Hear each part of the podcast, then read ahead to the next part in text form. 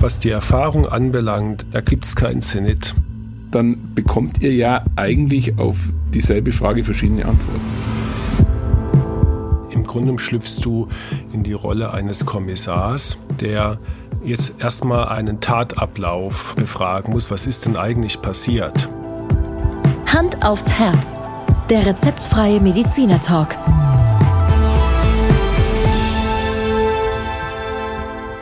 Hallo und herzlich willkommen bei Hand aufs Herz. Geschichten rund ums Herz mit professioneller Begleitung von Dr. Markus Knapp.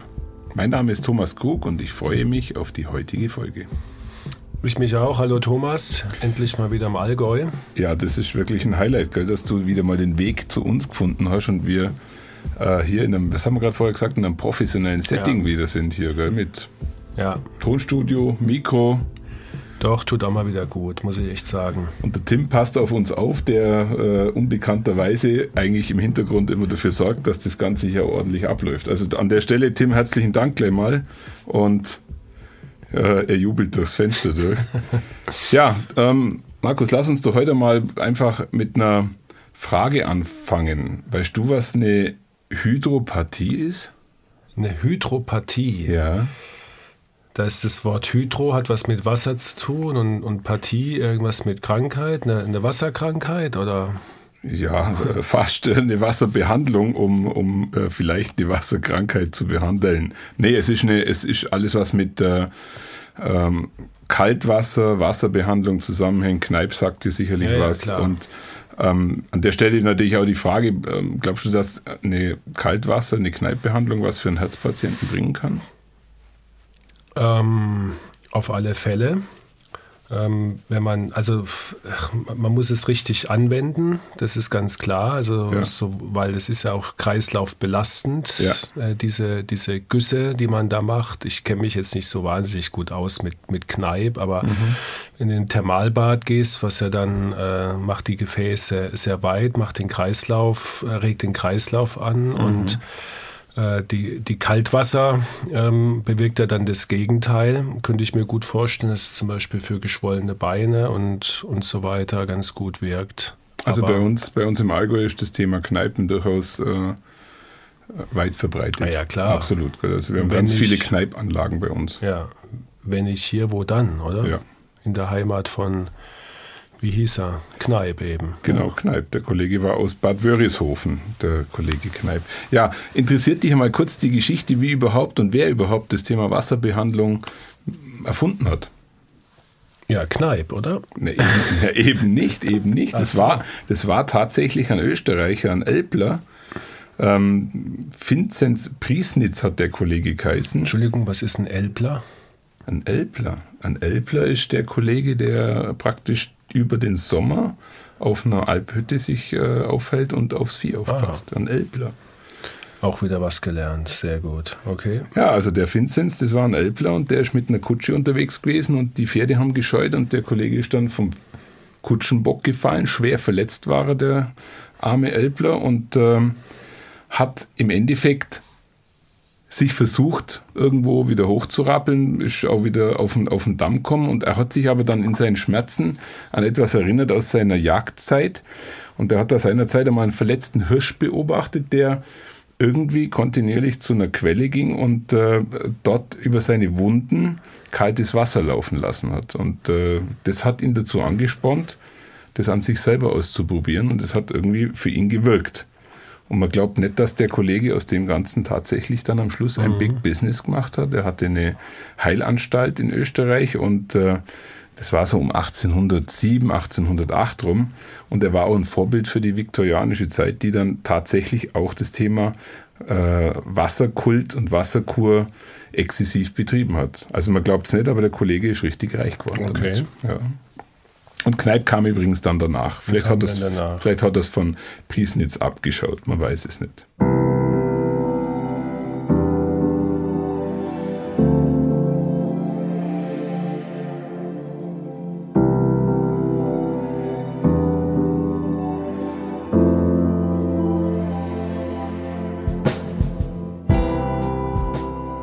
Markus, lass uns, lass uns heute in das Thema Diagnose einsteigen. Ich glaube, das Thema Diagnose ist etwas, was durchaus bei den Patienten erstmal mit Angst verbunden ist. Und äh, ich glaube, das macht durchaus Sinn, wenn wir einfach darüber mal ein bisschen sprechen miteinander. Ja, können wir gern machen. Ähm, ich denke, du hast es schon richtig äh, gesagt. Die Diagnose ist schon ein Begriff, der prinzipiell erstmal Angst macht. Ja. Diagnose heißt, da kommt aus dem Griechischen übrigens mal wieder. Es sind ja zwei Wörter drin. Das eine ist das Dia. Mhm. Also kennst du von Diapositiv? schon. So durch, mhm. also durch etwas, ja. Und Gnosis, ich, also ich habe kein Altgriechisch gehabt, ich hoffe, ich sage jetzt nichts Falsches, hatte immer sowas mit, mit Wahrnehmen, Erkennen zu tun. Also es gibt auch die Agnostiker zum Beispiel, mhm, die mhm. was nicht wahrhaben wollen. Ähm, und das heißt, wenn man frei übersetzt, durch etwas hindurch erkennen, ja, würde ich jetzt einfach mal so sagen. Ich glaube, das ist gut erklärt, ja. Und es gibt verschiedene Arten von Diagnosen. Da ist Begriffe wie Ausschlussdiagnose, Verdachtsdiagnose, Differentialdiagnose, Blickdiagnose. Also da gibt es verschiedene Formen und ähm, ja, ich, ich denke, wir gehen starten, sie mal durch, oder? Ja, wahrscheinlich, Markus, starten wir mit der Blickdiagnose. Ich könnte mir vorstellen, dass das äh, das allererste ist, was, was du anstellst. Ja. Also eine Blickdiagnose ist, ist so, wie der Begriff das sagt es genügt ein Blick und ich habe die Diagnose. So banal, wie mhm. das jetzt äh, klingt, ist es auch. Also Beispiel, du hast einen schweren Unfall mhm. und dein linker Unterschenkel fehlt, dann äh, ist es eine Blickdiagnose. Ja. Aber ist jetzt ein heftiges Beispiel. Okay, äh, tut mir leid, dass ich dir das jetzt so das also serviere. Also. Ja. Machen wir mal was Einfacheres, ja, ja. weniger martialisch. Du gehst zum Hausarzt oder zum Hautarzt vielmehr ja, mit deiner Tochter und der guckt sich die Haut an und sagt, das ist ein Röteln. Das ist ein eindeutiger Fall. Genau. Das und ist eine Blickdiagnose. Das ist eine richtige äh, Blickdiagnose im klassischen Sinne. Ja. Weil ähm, es für, für, für die, die, die äußere Form dieser Erkrankung perfekt zu, zu einer hm, Diagnose eben passt. Jetzt kann ich mir aber vorstellen, dass in deiner Fakultät die Blickdiagnose nicht so viele eindeutige Fälle bringt, oder? Das ist absolut richtig. Ja. Das ist eigentlich die absolute Ausnahme, dass wir eine, eine, Blickdiagnose, wenn man jetzt mal ein bisschen noch, noch in die Peripherie meiner Tätigkeit geht, also Thema Schlaganfall mhm. zum mhm. Beispiel, das ist ja, sehe ich ja jetzt nicht akut in, in meiner Praxis natürlich, aber ähm, sagen wir jetzt Herz-Kreislauf-Erkrankungen, der äh, hängende Mundwinkel und dazu eine passende äh, Bein- und Armparese, also Lähmung, ist natürlich das auch eine Art von Blickdiagnose. Mhm. Aber wie du gerade gesagt hast, das ist wirklich ähm, auf der einen Seite ein Klassiker, auf der anderen Seite ein Ausnahmefall, den du wahrscheinlich, wenn überhaupt, schon mal in der Praxis erlebt hast. Genau, so kann man das absolut sagen. Ja, ja.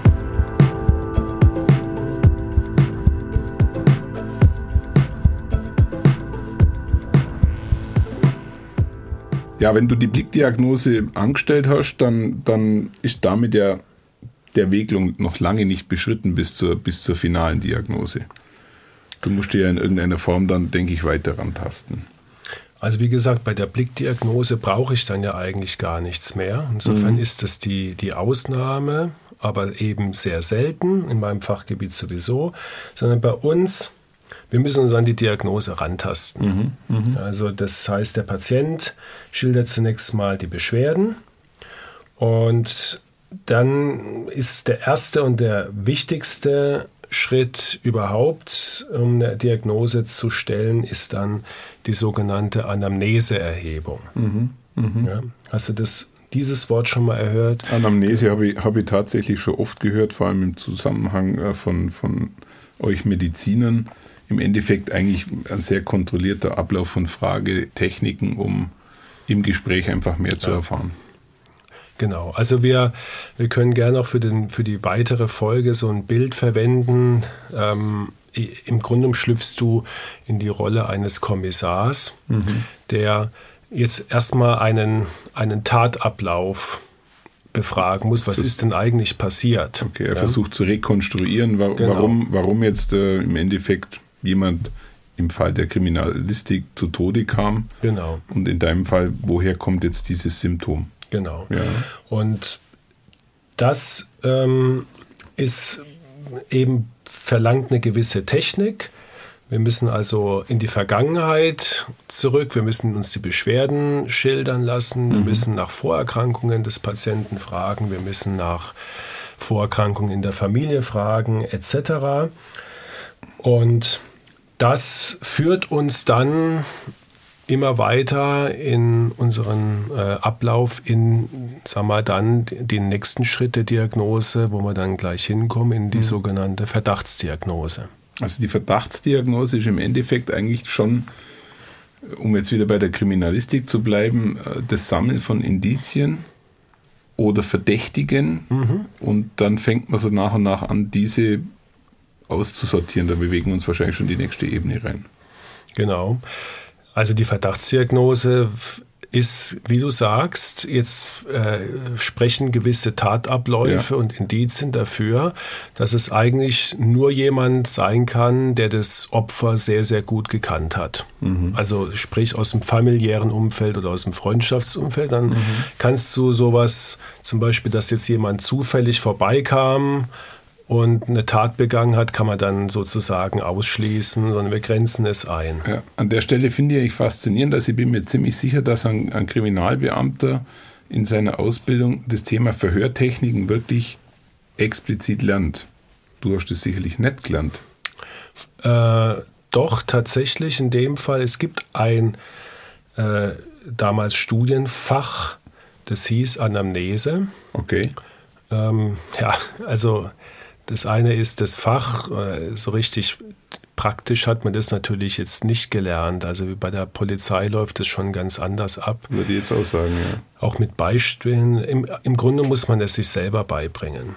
Also die Anamnese ist im Endeffekt äh, ein Teil eures Grundstudiums mehr oder weniger und wird als Pflichtfach irgendwo abgearbeitet, oder? Also es ist, ja genau, und, und in der Real World später mhm. ist es mhm. das Allerwichtigste, in unserem noch viel wichtiger als dann letztendlich die apparative Diagnostik.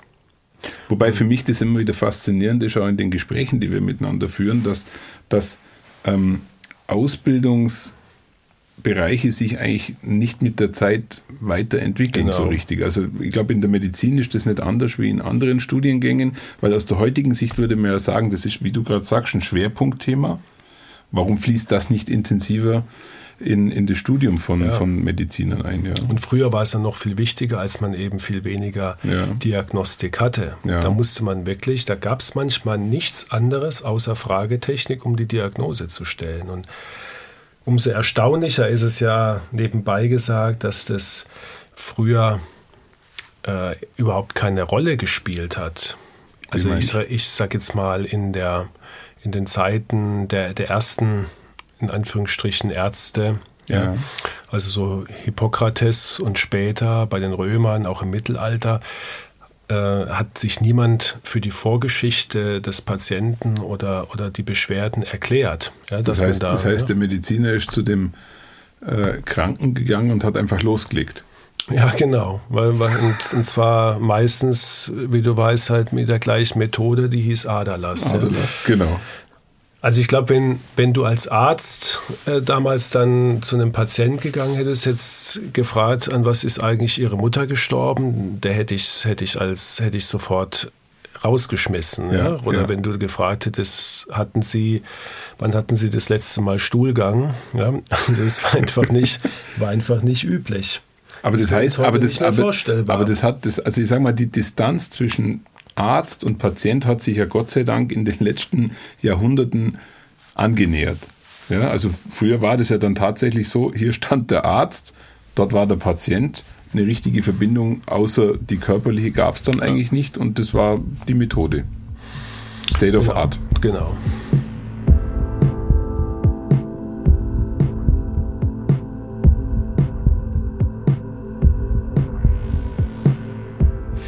Jetzt lassen Sie uns ganz nochmal auf die äh, Fragetechnik zurückkommen. Ich kann mir wirklich vorstellen, Also so ging es mir zumindest auch schon, wenn mich jetzt ein Mediziner fragt, ja, beschreiben Sie mal Ihren Schmerz zum Beispiel. Dann, dann bekommt ihr ja eigentlich auf, auf dieselbe Frage verschiedene Antworten. Stell mir irgendwie Völlig crazy richtig. vor. Völlig richtig. Und ich glaube, wir müssen aufpassen, dass wir nicht zu sehr in, in das Thema, weil Anamnese, das sollte man nochmal eine extra Folge machen. Ja, ja. ja, weil das ist wirklich, darüber können wir eine ganze Folge machen, weil es so wahnsinnig auch interessant ist. Ich merke es jetzt auch in unserem Gespräch, dass die Anamnese eigentlich einen Haufen genau. Fragen aufwirft und Extrem. eigentlich auch nicht, für mich nicht ganz klar ist, wo du eigentlich deine, deine Erfahrungen ja. hernimmst oder wie du es überhaupt völlig richtig, richtig um, also den Schmerz jetzt mal in meinem Fachgebiet. Ja. ja ich frage danach und dann sagt Patient A beschreibt den gleichen Schmerz als brennend und Patient ja. B sagt, es ist ein, eher so ein Kitzeln oder ein Druck. Ja. Ja. Das ist einfach subjektiv. Und wenn ich, wenn ich dich jetzt nach dem, wie frag, wie war denn das Wetter heute? Und frag den Tim draußen, ja dann werde ich unterschiedliche Antworten hören. Genau. Du hast vielleicht, heute war ja so ein Mischmasch. Du wirst vielleicht sagen, ach, das war eigentlich ganz gut, es kam immer wieder die Sonne raus und jemand anderes interpretiert. Also heute war vielleicht ein schlechter Tag, kaum Sonne, es hat immer wieder geregnet. Mhm. Erste für dasselbe Wetter zwei völlig äh, unterschiedliche Ansichten. Plus, dass es im Fall des Wetters eigentlich keine äh, tiefgreifenden Folgen hat, aber in eurem Fall hat es sehr wohl tiefgreifende ja. Folgen, dort in die falsche Richtung zu gehen oder falsch zu interpretieren. Also ich glaube tatsächlich, Markus, das Thema Anamnese, das nehmen wir uns auf unsere, auf unsere äh, Liste und ähm, intensivieren das nochmal ein bisschen. Ich glaube, das kann durchaus sehr spannend sein. So machen wir das. Ja, du, dann lass uns mal ganz kurz an der Stelle äh, Revue passieren. Nicht, dass ich es falsch verstehe. Du machst schon eine Blickdiagnose also ich habe mir, hab mir notiert, dass die Blickdiagnose schon eine Richtung vorgibt, aber ich habe die eigentlich gerade so verstanden, dass die Blickdiagnose eigentlich schon fast abschließend ist. Das ist abschließend. Also es ist nicht so, dass man jetzt sagt, jetzt schaue ich mir den Kollegen mal an oder den Patienten. Nein, ähm, Blickdiagnose heißt Diagnose. Okay. Wir gehen direkt in die Therapie über. Okay, weil das habe ich tatsächlich ähm, in einem anderen Zusammenhang falsch verstanden. Also die Blickdiagnose ist abschließend. Ja. Ähm, wenn wir in die nächste Ebene reingehen, dann ist es das Thema der Verdachtsdiagnose. Wir sammeln mehr oder weniger über die Anamnese ähm, und, und versuchen, äh, so viele Verdachtsmomente wie möglich und sinnvoll herauszufinden. Und dann geht es wie weiter? Dann arbeiten wir uns an den Verdachtsdiagnosen ab. Okay. Kommen wir wieder zu unserem Kommissarbild. Ja. Ich habe jetzt hier vier Verdächtige. Ja. Und der Übergang von Verdachtsdiagnosen, den nächsten Begriff ist fließend. Das ist dann die Differentialdiagnostik. Ja.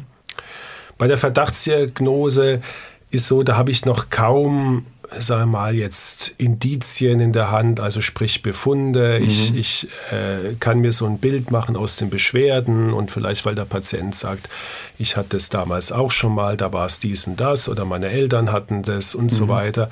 Dann dann habe ich, hab ich diesen Verdacht und bei der Differentialdiagnose, da habe ich schon ein paar Befunde. Ähm, also bleiben wir bei dem, bei dem Kommissarbild. Ich habe vier Verdächtige und jetzt kommen Schritt für Schritt neue Aspekte rein. Zum Beispiel, der Täter muss ein Mann gewesen sein, aus mhm. den, den Gründen. Mhm. mhm. Ja. Dann habe ich schon wieder, kann ich die Diagnose Schritt für Schritt weiter eingrenzen. Nichts anderes heißt differenzieren. Mhm. Und dann, jetzt wieder auf unsere Arbeit zurückgekommen, sammle ich entsprechende Befunde, sei es Labor oder apparative Diagnostik, EKG und so weiter, was es alles gibt. Ja. Und dann bleiben am Ende, ich sage jetzt mal, drei Differentialdiagnosen übrig. Aber so. es ist eigentlich dann so, dass die Verdachtsdiagnose ist dann eigentlich das, was du, sage ich mal, beim Erstbesuch mehr oder weniger als, als Werkzeug hast. Und umso öfters der Patient bei dir ist, umso mehr wandelt sich, weiß nicht, ob man so platt sagen kann, der Verdacht in eine äh, Differential. Und dann, Diagnose genau, und später in eine richtig, das Finale. Ist ein fließender Übergang. Ja. Also vielleicht mal ein konkretes Beispiel.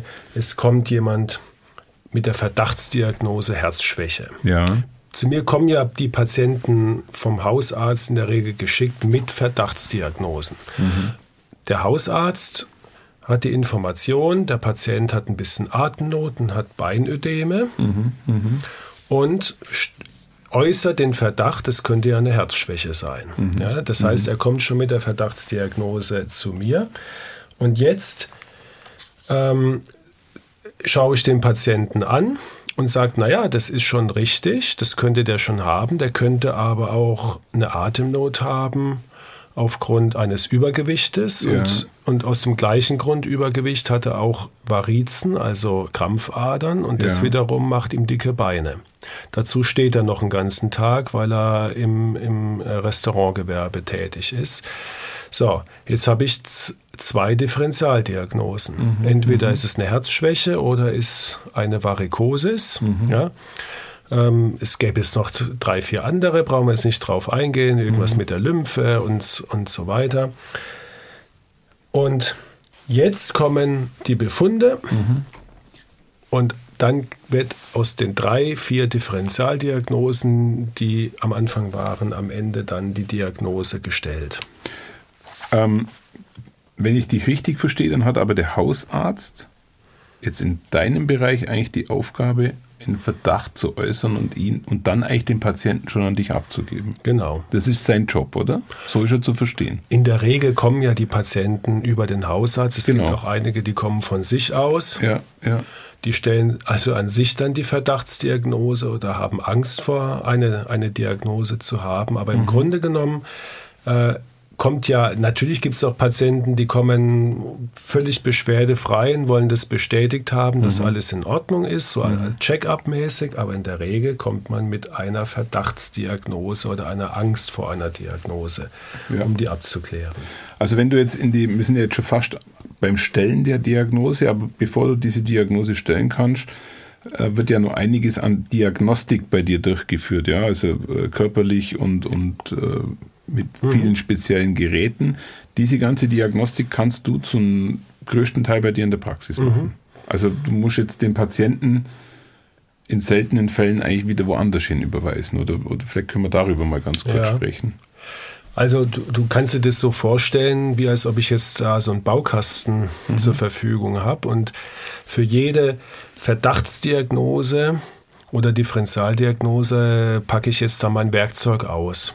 Und dein Werkzeugkasten ist ziemlich voll. Und der ist ziemlich voll und ist, ist aber auch, sag mal, wie auch im richtigen Leben, ist es halt doch meistens dann der Schraubenzieher und die Zange und der Hammer.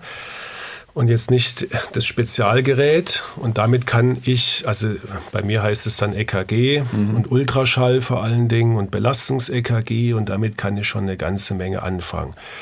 Es gibt aber dann auch schwierige Diagnosen, wo mein Baukasten nicht ausreicht und wo ich einfach auch die Geräte äh, nicht in der Praxis zur Verfügung habe. Das ist mhm. der Herzkatheter, mhm. den ich zwar auch mache, aber dann Räume anmiete oder genau. das, oder das äh, MRT vom Herzen oder das CT oder die mhm. elektrophysiologische Untersuchung. Das ist aber dann schon, da sind wir in einem Bereich, der, der schon sehr speziell ist und sagen wir mal bei, bei 80 Prozent eigentlich gar nicht erforderlich ist. Mhm. Aber das Beruhigende ist ja, und so habe ich das auch in unseren Gesprächen wahrgenommen, dass, dass ähm, bei dir in der Praxis wird einem schon sehr weit geholfen in der Diagnostik. Also, also da findet schon einfach, wie du es gerade vorher auch gesagt hast, glaube ich, 90 Prozent äh, wird in der Praxis abgedeckt. Ja.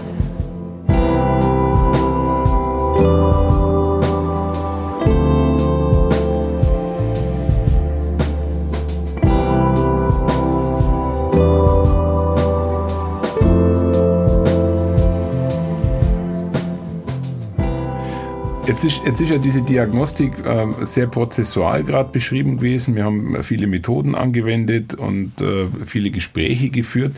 Aber ich würde mich jetzt gerne mit dir einfach mal darüber unterhalten. Vielleicht kannst du das Gedankenspiel kurz mitspielen.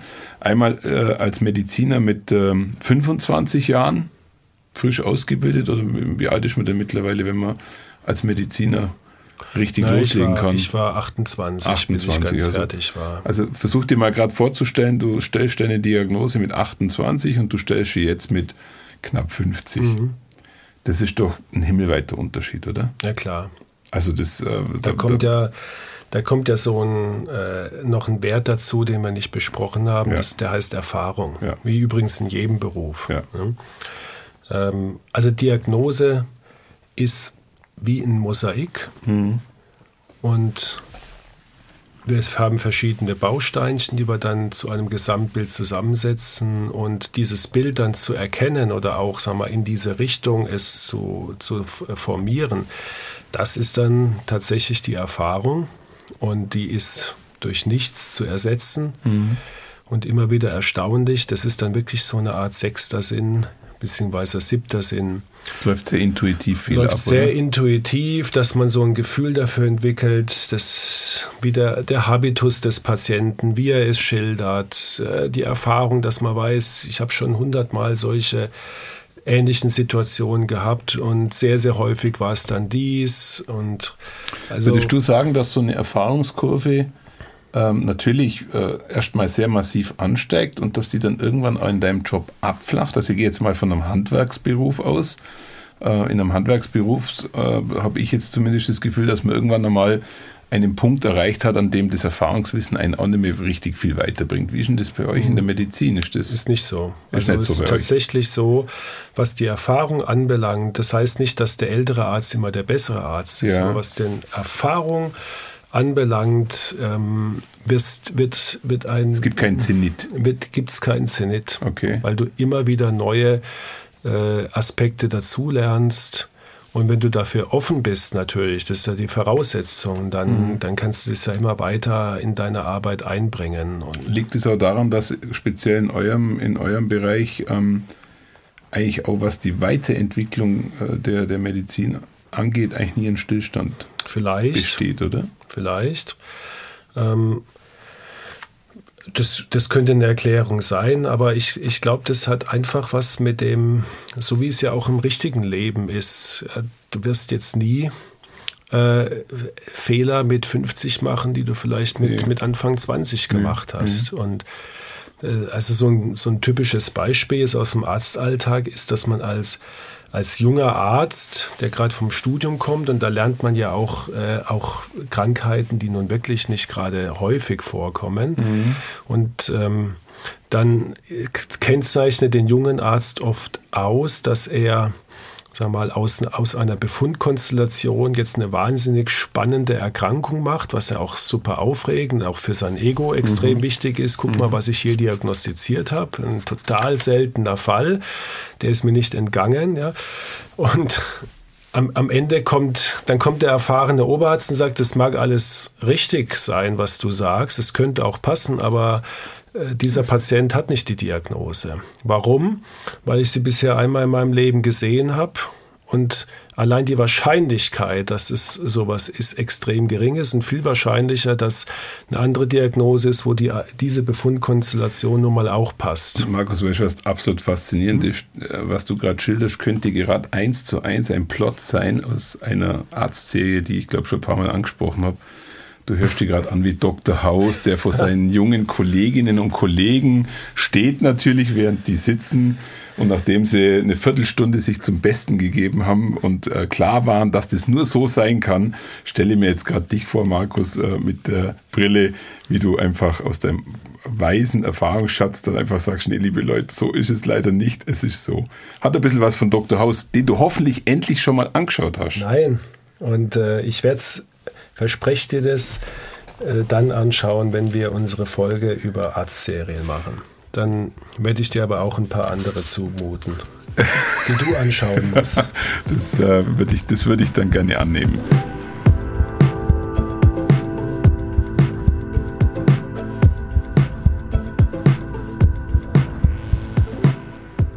Lass uns in dem Bereich der Diagnose nochmal einen Aspekt dazu nehmen. Und zwar du kommst zu keiner klaren Diagnose. Du, du hast alles angewandt, den Baukasten, wie du nicht schon ein paar Mal angesprochen hast, ähm, führt zu keiner klaren Aussage. Mhm. Was dann? Ja, das ist gar nicht so selten, Thomas, mhm. dass, dass wir dem Patient jetzt nicht sagen können, was er eigentlich hat. Also zum Beispiel gerade heute Morgen aktueller Fall, kommt, kommt eine Patientin, da habe ich einen Herzkatheter gemacht, die hat ganz typische Beschwerden. Mhm. ähm, haben auch ein paar andere Sachen für die Verdachtsdiagnose oder Differentialdiagnose koronare Herzerkrankung mhm. gepasst. Dann macht man einen Herzkatheter und in dem Herzkatheter stellt sich raus, dass die Herzkranzadern picobello sind. Ja. Das heißt, jetzt haben wir einerseits das schöne Ergebnis für die Patientin, dass sie nichts Schlimmes am Herz hat. Aber die Patientin sagt natürlich, ja, und was, was ist mit meinen Beschwerden? Genau. Und dann kommen wir zu einem Begriff, der nennt sich dann Ausschlussdiagnose. Das heißt, ich kann zumindest der Patientin sagen, sie haben keine koronare Herzerkrankung. Ihr ist jetzt damit nicht absolut geholfen, aber sie hat zumindest das diese Angst. Genau. Ja. ja. Also Ausschlussdiagnostik heißt oft, wir ähm, kommen jetzt nicht so recht weiter, aber wir können zumindest mal die üblichen Verdächtigen, die können wir zumindest mal ausschließen. Beispiel jetzt aus, unserer, aus unserem Kommissarbild, mhm. mhm. ähm, der typische, sag mal, vor, vor ein paar Monaten aus der Haft entlassene äh, äh, Sexualstraftäter war dieses Mal definitiv nicht anwesend, sondern der war zu dem Zeitpunkt im Krankenhaus. Okay. okay. Ausschlussdier. Also er kann es nicht gewesen sein. Und wenn ich die richtig verstehe, ist die Ausschlussdiagnose durchaus ein Praxis-Alltagsthema, oder? Ja. Also, dass doch viele zu dir kommen und, und eigentlich sich die Beruhigung suchen, Natürlich. dass es das nicht ist, obwohl genau. irgendwas anderes immer genau. noch schief läuft ja. im Körper. Genau. Also auch ähm, die ganze, die ganze sag mal, Vorsorgediagnostik. Mhm. Oder du, du gehst jetzt zum, zum Arzt, jetzt sagen wir mal zum, zum Kollegen von der Gastroenterologie mhm. und willst, hast ein bisschen Bauchweh und willst einfach ausgeschlossen haben, dass ein Tumor dahinter steckt. Dann ist es eine, eine Ausschlussdiagnostik. Vielleicht sagt er, ist alles in Ordnung, ich habe nichts gefunden. Die Bauchschmerzen mhm. kann er dir jetzt nicht erklären, aber ein Tumor ist ausgeschlossen. Also eine ganz wichtige Form der Diagnose und gar nicht so selten bei uns im Alltag. Mhm, mhm. Weil sie natürlich auch einen Effekt mit sich bringt. Äh, die Ausschlussdiagnose hat eigentlich hauptsächlich einen beruhigenden Faktor. Genau, es ist eine Erleichterung. Genau. Und oft kommt man natürlich über verschiedene Ausschlussdiagnosen dann doch noch zur richtigen Diagnose. Ja. ja? ja. Und wenn die Diagnose heißt, der Patient hat keine organische Ursache, sondern hat äh, Thema Herz und Psyche, hat vielleicht eine psychosomatische Ursache. Mhm. Aber äh, sag mal, fünf, sechs Ausschlussdiagnosen führen dann letztendlich doch manchmal zur richtigen Diagnose.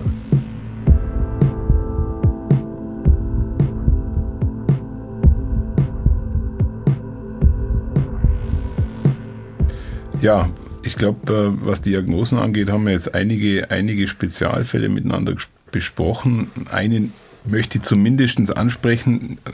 Ich sage aber schon gleich vorweg, nicht als Schwerpunktthema, aber ich glaube, fairnesshalber muss man auch über die Fehldiagnose sprechen. Absolut. Oder? Ja, das ist, also, denke ich, ein Thema, was man nicht unter den Teppich kehren darf. Nein, im Gegenteil, ähm, weil die Fehldiagnose, ich meine, das. Äh, ist ja klar, dass du das jetzt nicht unterstellst, dass, dass man das gerne macht mhm. oder, mhm. oder irgendwie vorsätzlich, aber die Fehldiagnose gehört einfach zu unserer ärztlichen Tätigkeit genauso dazu, wie dass wir Patienten äh, richtig diagnostizieren und richtig behandeln. Und ich glaube, jeder Arzt kann darüber ein Lied singen und, und jeder Arzt, der von sich behauptet, er hat noch nie eine falsche Diagnose gestellt, der, der sagt nicht die Wahrheit. Können wir, können wir nochmal kurz dieses Bild nehmen, wie deine Erfahrungskurve gestiegen ist ab 28? Hast du ungefähr eine Vorstellung, ab wann, ab wann, ich stelle es mir mal so vor, die Angst in dir schwächer geworden ist, eine Fehldiagnose zu stellen? Oder war das immer für dich von Anfang an äh, relativ klar, dass das keine Ängste bei dir erzeugt. In mir würde das vielleicht, also besser gesagt, in mir würde es eine angsterzeugende Fehldiagnose ja, klar, das, also das, das nimmt sicherlich linear ab. Ja und wird halt durch, durch zwei, drei äh, sag mal, Aspekte beeinflusst. Das eine ist eben wieder die, die sogenannte Erfahrung, die ja. immer mehr wird. Dann äh, hast du natürlich in, in deiner Laufbahn, je, je länger du im Geschäft bist, desto mehr spezialisierst du dich ja auch. Mhm. Das heißt, ist ja was anderes, wenn du jetzt ähm, zum Beispiel in der inneren Medizin, in der Allgemeinmedizin, wo wirklich auch von der, vom, vom Schilddrüsenerkrankung bis zum Darmverschluss alles mhm, mhm. kommt. Also das ist bei den, bei den Hausärzten ja der Fall, die viel mehr Differentialdiagnosen und breites Wissen haben müssen, wie wir Fachärzte, wo wir sagen, wir sind auf einem Gebiet, wo mhm. es ja auch entsprechend weniger Diagnosen gibt. Und je mehr du dich in deiner Laufbahn darauf spezialisierst, desto sicherer wirst du in deinem eigenen Fachgebiet. Ja? Aber ich glaube, in der heutigen Zeit ähm, wirst du auch um eine Fehldiagnose vielleicht bei Unsicherheit zu vermeiden, wirst du wahrscheinlich auch mit deinen Kollegen sprechen, oder? Genau. Das ist ja auch wieder ein Thema Erfahrung. Man weiß ja. ja. auch mit der Zeit, wenn einem das passiert ist, dann weiß man ja hinterher in der Regel, warum habe ich jetzt eigentlich die falsche Diagnose gestellt. Ja. Ja, also das, das kann davon, das kann daher rühren, dass man einfach, das häufigste ist dieser sogenannte Tunnelblick, hast du vielleicht schon mal gehört. Ja, ja. Gibt es auch in anderen ähm, Konstellationen, dass man also aufgrund äh, falscher Spuren, um mhm. wieder zu unserem Bild zu kommen, äh, auf eine Fährte gelockt wird, die man gerne aufgreift, weil es mhm. bequem ist. Mhm. Und die man dann vielleicht noch durch eine suggestive Wahrnehmung so ein bisschen bekräftigt und was so nicht dazu passt, äh, das blendet man ein bisschen aus. Da mhm. kann man sich ja so ein bisschen leiten lassen und am Ende passt dann alles in dein Weltbild, ein Diagnosebild rein und zack hast du die Fehldiagnose. Ja. Und das gehört halt dazu, dass man sich immer wieder, wenn was ganz offensichtlich ist, aus, also für dich subjektiv und dann beginnst du eine Therapie, die aber nicht so schnell wirkt, wie du es gewohnt bist, dass du mhm. dann innehältst und sagst, hey Moment, überprüf das nochmal. Zum Beispiel, indem ich alles nochmal durchgehe, indem ich irgendwann einen Kollegen dazu rufe, zwei, vier Augen sehen mehr als zwei, mhm. der, der dann seinen Rat dazu gibt. Ja. Aber Kollegen dazu holen ist tatsächlich etwas, was schon auch ein bisschen Alltagsbusiness ist. Oder? Also, rufst also du jede finde, Woche mal einen Kollegen an? Nein, so oft, so ist nicht so oft nicht. der Fall, oder? Ähm, aber ich finde das ein Zeichen von großer, sage ich jetzt mal, Verantwortung und auch innerer Stärke, wenn man äh, sich immer wieder auch rückversichert. Viele, ja. viele meinen vielleicht, ja, Moment, warum muss denn der jetzt nochmal jemand anderen fragen? Mhm. Äh, weißt du das selber nicht oder so? Und das Gegenteil ist der Fall. Es, ist, es, es gehört eigentlich dazu, äh, dass man, wenn man sich nicht ganz sicher ist, dass man einfach mal den Rat von einem Kollegen aufgreift, aufnimmt ja, mhm. und, und mhm. einholt. Mhm. Also, und ich glaube, dass die Bereitschaft unter euch Kollegen über spezielle Fälle nochmal zu reflektieren und zu diskutieren, ist meiner Meinung nach schon sehr hoch, oder?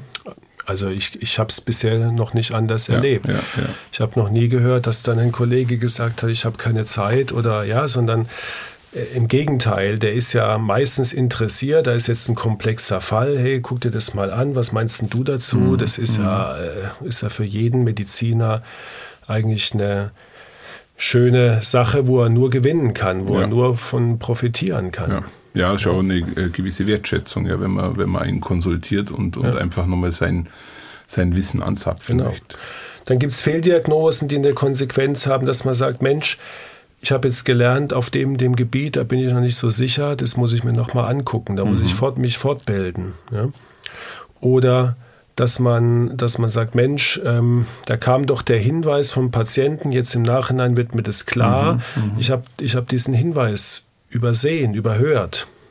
Dem hätte ich vielleicht mehr Gewichtung schenken. Beim nächsten Mal ähm, bin ich da hellhöriger. Also die Fehldiagnose ist auch, merkst ja, wahnsinnig wichtig, um als Arzt weiterzukommen, um ja. sicherer zu werden, um besser zu werden. Ja. Ja, es ist, Aus glaube Fehlern lernt man. Es ist, der Verbesserung, so es ist der Verbesserungsprozess, der, der stufenweise eigentlich dann auch ja einem wieder was bringt. Ja. Ist ja in der Industrie auch nichts anderes. In ja. der Industrie gibt es auch genügend äh, Verfahren, die aus den Fehlern im Endeffekt eine Verbesserung erzeugen. Also ich glaube, das ist ein Prozess, der überall funktioniert.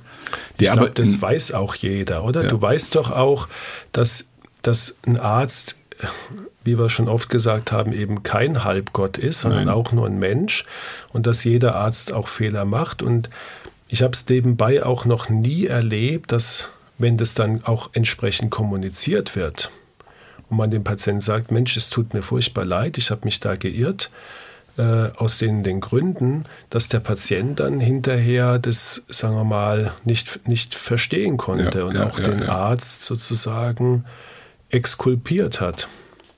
Ja, es ist, es ist für euch, glaube ich, ein durchaus kritisches Thema. Ja. Also vor allem, wenn man dann mit dem Patienten in die, in die Diskussion einsteigt, ist die wahrscheinlich ähm, sehr schwierig. Wobei ich an der Stelle sagen muss, und das bewundere ich bei euch und speziell auch bei dir, das Abstrahieren dieses Jobs mit eurem Privatleben, also sprich diese mannigfaltigen Themen, jetzt wie wir gerade auch diskutiert haben, die Fehldiagnose, die ja auch eine Belastung darstellt, aber ich habe immer das Gefühl, bei den meisten, dass sie das wirklich abstrahieren können, weil, weil sonst wäre es nämlich auch für einen persönlich eine psychische Belastung irgendwann. Klar. Also das ist dann noch mal, steht ohne. dann nochmal auf einem anderen Aspekt, dass man, äh, ich gehe jetzt davon aus, dass es für jeden Arzt eine Belastung ist, wenn er eine falsche Diagnose, die dann vielleicht auch noch eine Konsequenz hatte. Und da muss man einen gesunden Prozess machen, dass mhm. man es einerseits nicht, nicht verdrängt. Mhm oder von sich wegschiebt, sondern das und andererseits natürlich jetzt nicht daran zerbricht ja. oder, oder sein ganzes ärztliches Wirken in Frage ja, stellt. Ja, also. Und ich persönlich, sage ich ganz ehrlich, ich mache dann wirklich so, dass ich sage, komm, jetzt hast du in dem Monat so und so viele Patienten wirklich helfen können durch deine Arbeit, ja. Dem einen Patient dann vielleicht nicht, aber ähm, ja, unterm Strich hast, warst du, hast du erfolgreiche mhm. Arbeit gemacht und dann ähm, kommt man damit gut Aber ich klar. kann dich beruhigen, Markus, das ist in, unseren, in unserem Job auch nichts anderes und äh, wir, wir alle müssen, glaube ich, in der Lage sein, die Dinge auch etwas zu abstrahieren, weil sonst wird es sonst wird's für einen persönlich schwierig. Ja, ich glaube, die Diagnostik ist ähm, mit der Fehldiagnose, das hört sich jetzt so ein bisschen, ein bisschen, krass an, sie ist mit der Fehldiagnose abgeschlossen, aber jetzt das ist, glaube ich, der relativ Bild. lang drüber gesprochen, ja. vielleicht nochmal wichtig zu ja, sagen, ja. die Fehldiagnose ist und bleibt eine, eine Ausnahme. Definitiv, definitiv, Also nicht, dass man jetzt hier den Eindruck gewinnt, das gehört äh, jeden Tag zu unserem Geschäft. Ja? Es ist Gott sei Dank eine Ausnahme und selbst bei einer Fehldiagnose, auch das weiß man ja selbst aus dem praktischen Alltag, führt jetzt nicht gleich immer zu fatalen Konsequenzen, Gott sei ja. Dank. Ja, ja. ähm, der Abschluss der Diagnose, das habe ich äh, vor kurzem mal feststellen dürfen, da haben wir, glaube ich, abends mal telefoniert, ich weiß gar nicht mehr, um was es ging, aber ich weiß, dass äh, du gerade dabei warst, Patientenbriefe zu diktieren. Ähm, vielleicht können wir das zum Abschluss dieser Folge nochmal ganz kurz äh, erläutern, weil ich für mich, wenn ein Patientenbrief äh, von mir gelesen habe bisher, dann war das für mich immer ein bisschen äh, wie spanische Dörfer. Vielleicht kannst du ganz kurz vielleicht zum Abschluss nur erklären, wie funktioniert eigentlich dieser Patientenbrief? Was soll der eigentlich vermitteln? Ja, Gibt es ja auch eine gewisse Chronologie, wie er da vorgeht. Ja klar, der Patientenbrief ist ja, ist ein Dokument. Mhm. Ähm, wir sind auch verpflichtet, unsere Arbeit zu dokumentieren und, und auch äh, zu Papier zu bringen. Und es gibt da keine klare Vorgabe, in welcher, also wie, wie das gegliedert ist, aber es hat sich einfach durchgesetzt, dass man den Brief eben mit den Diagnosen beginnt. Mhm. Das ist dann praktisch sozusagen die, die Feststellung, das Ergebnis deiner Arbeit.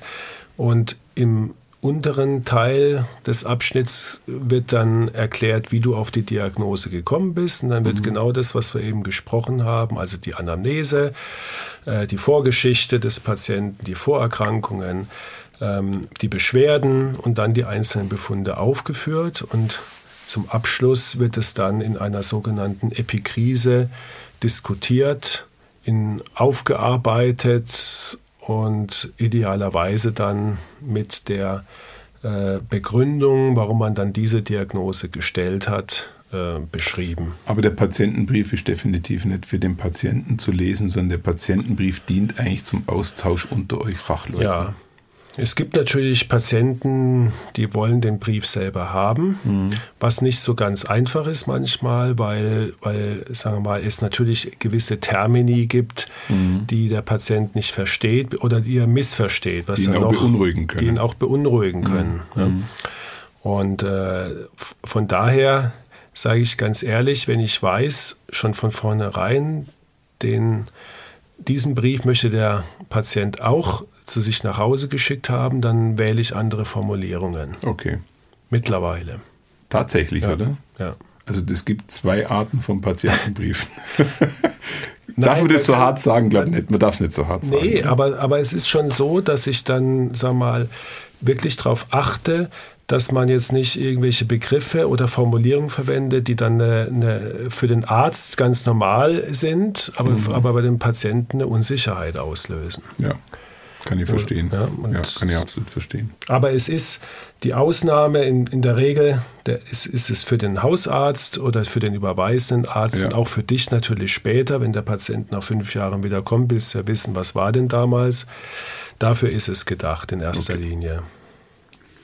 Ja, Dokumentation ist das halbe Leben auch bei euch. Ja, ja ich glaube, wir können die Diagnose äh, an der Stelle beenden. Ich glaube, wir haben es sehr umfassend besprochen Absolut. miteinander. Ich würde heute wieder mal versuchen, eine kleine Zusammenfassung dazu zu geben.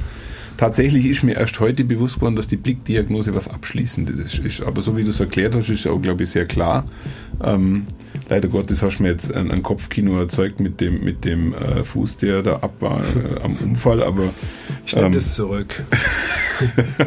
aber äh, vielleicht bleibt es auch so besser im Gedächtnis. Ja, es geht eigentlich dann von der Verdachtsdiagnose, du hast es sehr gut erklärt, auch aus der Kriminalistik, äh, indem man einfach so viele Verdachtsmomente wie möglich versucht äh, zu finden und dann eigentlich in der Differentialdiagnose versucht, ähm, diese Dinge immer mehr zu fokussieren, auszuschließen und wünschenswerterweise eigentlich zu einem eindeutigen Ergebnis zu kommen.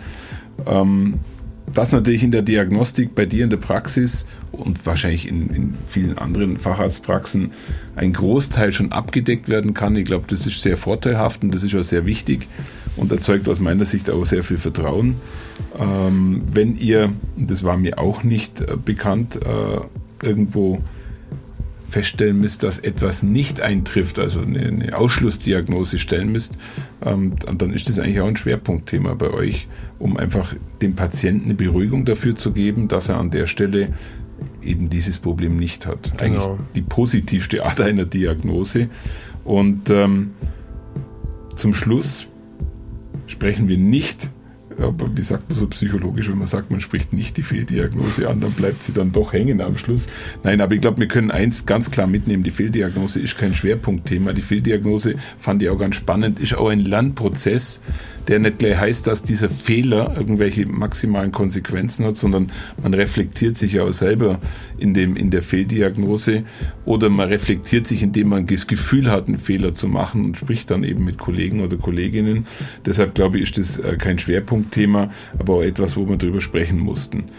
Und was ich jetzt ganz interessant fand, ist, dass der Patientenbrief, und wie gesagt, ich erinnere mich daran, dass das sehr häufig bei dir ein Thema ist. Und, und weiß gar nicht, kannst du abschätzen, wie viel Zeit du in der Woche eigentlich für organisatorische Dinge aufwendest, also für Dokumentationen? Ist das, ist das ja. ungefähr greifbar, das Thema für mindestens, dich? Mindestens fünf, sechs Stunden. In der Woche, mhm. ja. Dann schon mhm. nicht unwesentlich, was ja. da an Zeit verloren geht. Also nicht jetzt auch nicht negativ bewertet, mhm. ist ja ein wichtiger Vorgang. Ähm, verwendet ihr eigentlich bei euch in der Praxis noch äh, Patientenakten in Papier oder Form oder in nee, digital? ist alles digital. Gibt es überhaupt nur Praxen, die in Papierform arbeiten? Kennst du jemanden? Ja, es gibt schon noch so, sag mal, ältere Hausärzte, für die jetzt einfach eine Umstellung in den letzten Jahren einfach nicht mehr rentiert hätte. Die haben noch die alten, noch die wie man so kennt, Akten, Schränke mit, den, mit diesen Mappen da und genau, so. Genau, das Hat waren doch solche, solche Kartensysteme. Die Kartensysteme, Im genau. A5-System ja. hing dann alles ja, Mögliche drin genau. und dann war das so ein vorgedrucktes Endlospapier, wo dann drin stand, äh, genau. äh, so ein bisschen wie ein Impfausweis hat das ausgesehen, wie ein alter Impfausweis. Ja, Markus, herzlichen Dank für, für den Austausch zum Thema äh, Diagnose. Ich fand es wie immer sehr spannend und es war für mich auch wieder mal erkenntnisreich. Und äh, ich freue mich auf die nächste Folge, in der wir, glaube ich, auch wieder über ein nicht uninteressantes Thema sprechen. Herzschrittmacher steht als nächstes an. Ähm, etwas, wo sicherlich auch das ein oder andere äh, zutage kommt, was unseren Zuhörerinnen und Zuhörern nicht so absolut bekannt war. Ja, vielen Dank. Und ich freue mich schon aufs nächste Mal. Ja. Mach's gut. Tschüss. Markus, mal blöde Frage. Ähm, du weißt ja, wen der Bergdoktor dann immer fragt, wenn er nicht mehr weiterkommt, oder? Pass mal auf, jetzt sage ich dir mal, wer, wenn du wirklich mal wieder mit diesen Ärzten, wer der, wer der größte Diagnostiker in der, in der Literaturgeschichte ist. Jetzt bin ich gespannt. Ja, Wer war das? Das ist Hofrat Behrens aus dem Zauberberg. Das ist der größte Diagnostiker. War das der, der auch gesagt hat, äh, wenn Sie lang genug da sind, dann werden Sie noch krank? Ja, genau. Abgewandt hat gesagt, äh, was ist ein beschwerdefrei? Naja, wir werden schon was finden. Sehr gut.